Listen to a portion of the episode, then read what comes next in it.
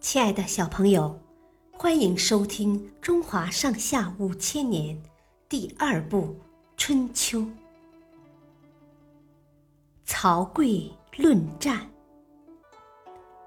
齐桓公即位不久，就以鲁国当初庇护公子纠为借口，发兵攻打鲁国。这时，有个名叫曹刿的鲁国人。准备去见鲁庄公，想要为国家出力。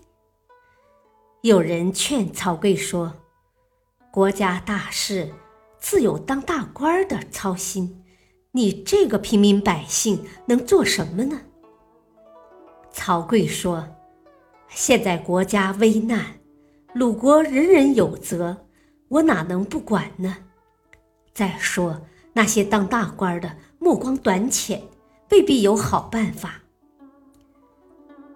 于是他就前去求见鲁庄公，说自己有克敌之计。鲁庄公听说有人来献策，急忙召见。曹刿见了鲁庄公，开口就问：“请问大王，您凭什么去抵抗齐军？”鲁庄公说。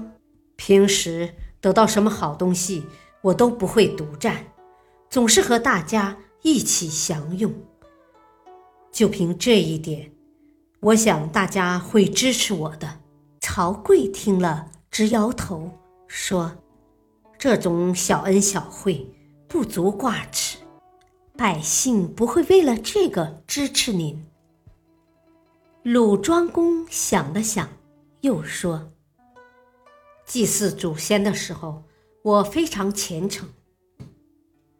曹刿笑笑说：“这也算不了什么，神可帮不了您。”鲁庄公低头沉思了一会儿，说：“百姓打官司的时候，我虽然不能每一桩案子都查得清清楚楚，但是会尽可能公平合理的处理。”曹刿。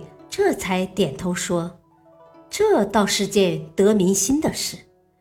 我看凭这一点，您可以和齐国打上一仗。”鲁庄公向他请教克敌之计。曹刿说：“全国上下一心，就能打败强敌。战时要随机应变，这没有一成不变的法则。”鲁庄公见曹刿很有见解，便封他为大将，统领人马迎敌。